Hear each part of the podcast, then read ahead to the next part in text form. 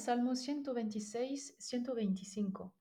Es un salmo que nos va a permitir descubrir cómo la experiencia del sufrimiento engendra la vida, es capaz de dar la vida.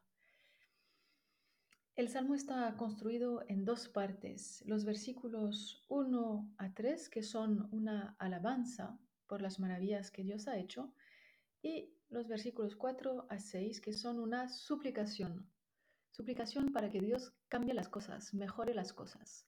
Eso puede parecer contradictorio porque ¿cómo es posible que se alabe a Dios por el bien que nos ha hecho al inicio y que después se le pida que, cambie, nuestra, suerte y que mejore las cosas? Es lo que tenemos que ir viendo. Vamos a leer la primera parte.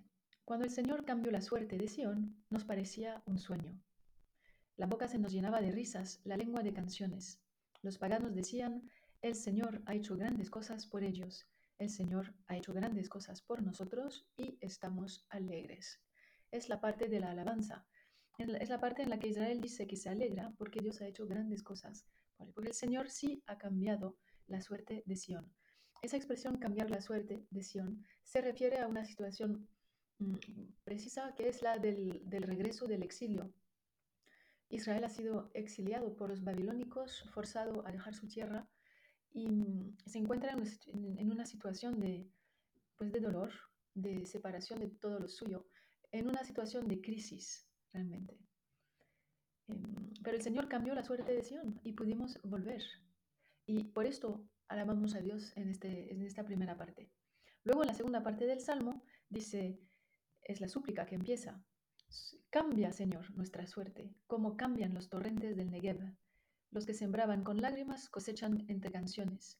Aunque iban llorando, como llevaban la semilla, regresan contentos trayendo la cosecha. Pues al leer esta segunda parte del Salmo parece que las cosas no se han arreglado del todo, ¿verdad? Es difícil de compaginar con la primera parte. Hay varias maneras de explicar esta aparente contradicción. La primera, lo que podemos decir es que cuando, cuando le es posible a Israel volver del exilio, volver a su tierra en la época persa, bajo Sirio, el gran emperador de Persa, em, no hay que pensar que el regreso fue cosa fácil. Primero, muy poquitos decidieron regresar, la mayoría se han quedado en Babilonia. ¿Por qué? Porque ahí hicieron su vida y ahí lograron vivir bastante bien, la verdad. Pero unos pocos deciden volver y esa vuelta es lo que en el fondo no va a ser tan fácil. Entonces, primera parte del Salmo, si Dios nos ha liberado del yugo, es posible volver, se nos permite volver a la tierra, a nuestra tierra. Pero a la vez, segunda parte del Salmo y súplica, em, este, este volver se, es muy difícil, es muy complicado. ¿Por qué? Porque, primero porque al llegar a Israel de regreso a Jerusalén todo está, todo sigue bastante destrozado y en mal estado, en una pobreza extrema. Además, no todo el mundo había sido deportado, entonces los que se habían quedado, pues, eh, pues cogieron el espacio, ¿no? Y, ocuparon las tierras, los lugares, las casas. Entonces, cuando vuelven estos, después de prácticamente dos generaciones, 70 años, pues al llegar allá se encuentran con muchas complicaciones. No es tan sencillo recuperar lo que había sido suyo. Eh, no están bien acogidos por el pueblo que se había quedado. Realmente, entonces se puede entender em, que este salmo pues refleja estos dos momentos, ¿no? momento del regreso, momento de alegría y de alabanza, y el momento de, del regreso en sí, eh, que en el fondo no, no se hace de manera tan natural y tan sencilla. También tiene esto un significado espiritual o teológico fuerte, porque quizá Dios nos ha quitado un dolor, un sufrimiento, ¿no? nos permite volver después del exilio, em, pero volverán otros, otras dificultades y otros dolores en nuestra vida. Eh, aunque sea, vamos a morir algún día. Entonces Dios nos puede librar y podemos pedírselo. Eh, que nos libre de los enemigos, los salmos imprecatorios, como hemos visto ya alguno. Em, pero en el fondo es, es, suficiente rezar de esta manera porque las dificultades volverán a, llegar después, ¿no? Y es lo que pasa en el Salmo. Pues Dios nos ha liberado, hemos experienciado su salvación, su liberación, pero a la vez experimentamos que siguen en pie muchas complicaciones y, dificultades. Entonces decíamos al inicio que el contexto del Salmo es el exilio. Hay que darse cuenta hasta qué punto fue una experiencia traumática, traumática para el pueblo, porque con, con este acontecimiento todas sus seguridades se han caído. El templo ha sido destruido. El templo es el lugar de la presencia de Dios. Nuestro Dios, su templo destruido, eso significa que nuestro Dios no es omnipotente, no es igual de fuerte que los dioses de los babilonios que nos han vencido. Hay que pensar que en este momento todavía Israel no es monoteísta. Cada pueblo tiene sus dioses y, y, se, y, todo se lee en esta clave. Si nosotros ganamos la guerra es porque nuestro Dios es más fuerte que el tuyo. Entonces, una crisis de fe terrible para Israel. ¿Dónde está nuestra, nuestro Dios? ¿Qué hizo por nosotros? ¿Por qué no fue capaz de protegernos? ¿Cómo es posible que los dioses de los babilonios nos, nos ganaron, ¿no? nos aplastaron? Entonces el templo destruido, crisis de fe. Además, ya no hay, como ya no hay templo, pues ya no hay casta sacerdotal. Y además, como ya no, no perdemos la tierra también, pues perdemos toda mm, institución de realeza, toda, toda la dinastía monárquica desaparece a partir de ahí. Ya no va a haber reyes en Israel. O sea que ya no hay ni sacerdote, ni rey, ni profeta. Es una situación de crisis extrema.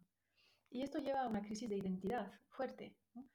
Em, quiénes somos, quiénes somos, qué, queremos ser. Y vamos a darnos cuenta que esta crisis va a desembocar o va a llevar a Israel a tomar una decisión libre y escogida para existir. Israel va conscientemente eh, querer renacer y va a renacer, van a ser de una decisión eh, libre y concreta y escogida. ¿Cómo? ¿Cómo lo va a hacer? ¿Y en qué se ve? Se ve en el tipo de textos que se han eh, redactado a partir de esa época. A partir del exilio se escribe o se reescriben muchos de los textos sagrados en Israel em, en, en esta clave, en clave de que en el fondo nosotros somos un pueblo sin tierra. Y si van al Pentateuco, ahí ven que Israel es realmente presentado como un pueblo del desierto, 40 años en el desierto. Es un pueblo que se mueve, que se muda, que no tiene tierra, y, ahí es donde nace, nace en el desierto, convocado por Dios a través de Moisés en el desierto. Ahí empieza a existir el pueblo. Em, entonces estamos tratando de explicar cómo sí somos pueblo, sí somos Israel, aunque lo hayamos perdido todo. También en ese sentido, el texto de Génesis 1, con el tema de la creación en siete días, también es una relectura de lo que nos está pasando em, bajo otra luz, ya no tenemos templo donde adorar a Dios y rendirle un culto. Entonces se escribe Génesis 1 que presenta el mundo entero, la creación entera, como el templo que Dios ha hecho para el hombre y la mujer, para que vivan ahí, felices, comiendo del árbol de la vida. Em, y aquí renden un culto a Dios. Este es su templo, la creación es su templo. Bueno, son ejemplos de textos eh, que se han escrito en esta clave precisamente a partir de la época del exilio. Mm, la mayoría de los textos que tenemos en nuestra Biblia, en el Antiguo Testamento, son fruto de esa época. Fue una época de redacción de escritura muy, muy fecunda, muy grande, porque hay esa necesidad de, de, decir, de buscar, de, comprender quiénes somos, una búsqueda de nuestra identidad. Dice el Salmo, cuando el Señor cambió la suerte de Sión, o sea, cuando pudimos volver a Sión, nos parecía un sueño. La boca se nos llenaba de risas, la lengua de canciones. Un sueño, un sueño porque, porque los que tienen sueños en la Sagrada Escritura, Halam, son los profetas. Em, en el sentido de que em, escuchan la palabra de Dios que da un sentido peculiar a, algo, algo que todo el mundo ve en el fondo, pero el profeta ve más, ve como en sueño porque la palabra de Dios que se le revela le explica el sentido de lo que ve. Aquí pasa esto, em, hemos sido exiliados, pero ver en sueño es como ver en, ver en visión, escuchar el sentido que Dios, que la palabra de Dios da a estos acontecimientos hemos atravesado. Hemos sido exiliados, sí, pero Dios nos ha salvado. Y esto es, es, la razón por la que estamos como en sueño. Eso es lo que vemos, que Dios nos ha salvado. Entonces son en la alegría, la boca llena de risas, ¿no? Y luego dice, los paganos decían, el Señor ha hecho grandes cosas por ellos. Y enseguida después, el Señor ha hecho grandes cosas por nosotros, repite Israel. Y estamos alegres. Realmente solo Israel puede decir que el Señor ha hecho cosas grandes por él, porque él lo ha experimentado en primera persona. Pero los paganos pueden unirse, pueden ser testigos de esa alegría, de ese don, de esa liberación vivida por Israel. Y entonces se vuelven, o sea, entran ellos también en la dinámica de la salvación al unirse a la, a la bendición, a la alabanza de Israel. Es lo mismo que le pasa a la Virgen María, ¿no? El Señor ha visto la bajeza de su sierva, ha hecho por mí obras grandes o maravillas, y ella, solo ella lo puede decir en primera persona porque lo ha vivido, pero todas las generaciones eh, me dirán eh, bienaventurada, ¿no? Todos los demás pueden unirse a mi alegría y pueden entrar en la alabanza a Dios por lo que Dios ha hecho por, por Israel, María que es figura de, de Israel. Segunda parte del Salmo, versículo cuarto, se le suplica, ¿no? se le pide a Dios que cambie, cambie, Señor, nuestra suerte como cambian los torrentes del Negev. Sí que los torrentes del Negev, si han, ido alguna vez a Tierra Santa, cambian, cambian drásticamente. En, por momentos, cuando después de un periodo de lluvia, cuando el agua baja, porque el Negev está geográficamente más bajo eh, que, Jerusalén o que las partes más montañosas donde llueve, el agua lleva bajando y cuando llega al, Negev se vuelve torrentes fuertísimos que bajan de, esas pequeñas montañas. Se les llama los wadis, esos pequeños torrentes. Pues que nuestra suerte cambie como los torrentes del Negev. Y cuando corre el agua por los torrentes, en los días siguientes se pone a florecer el desierto. El, desierto del Negev se pone, se pone verde y salen flores incluso. Pues eso es lo que le estamos pidiendo al Señor. ¿no? Y versículos 5 y 6, para terminar, los que sembraban con lágrimas cosechan entre canciones. Aunque iban llorando cuando lavaban, le llevaban la semilla, regresan contentos trayendo la cosecha. Esta es la, es la imagen del campesino que siembra. ¿Por qué siembra con lágrimas? Porque es la imagen de la semilla. La semilla que cae, cae en tierra muere. Eh, se separa de una semilla, el campesino que, una semilla que habría podido comer realmente, y la echa en tierra donde va a pudrirse y morir pero para, para después eh, ser fecundada y florecer. Entonces sembra llorando, pero luego regresa contento, trayendo la cosecha. Y es, es esa imagen muy bella de la, de la, fecundidad, de ese morir para luego vivir. la dinámica del Salmo. Em, eh, hemos muerto, ¿verdad? Hemos pasado por el exilio y luego volvemos a la vida. Morir para vivir.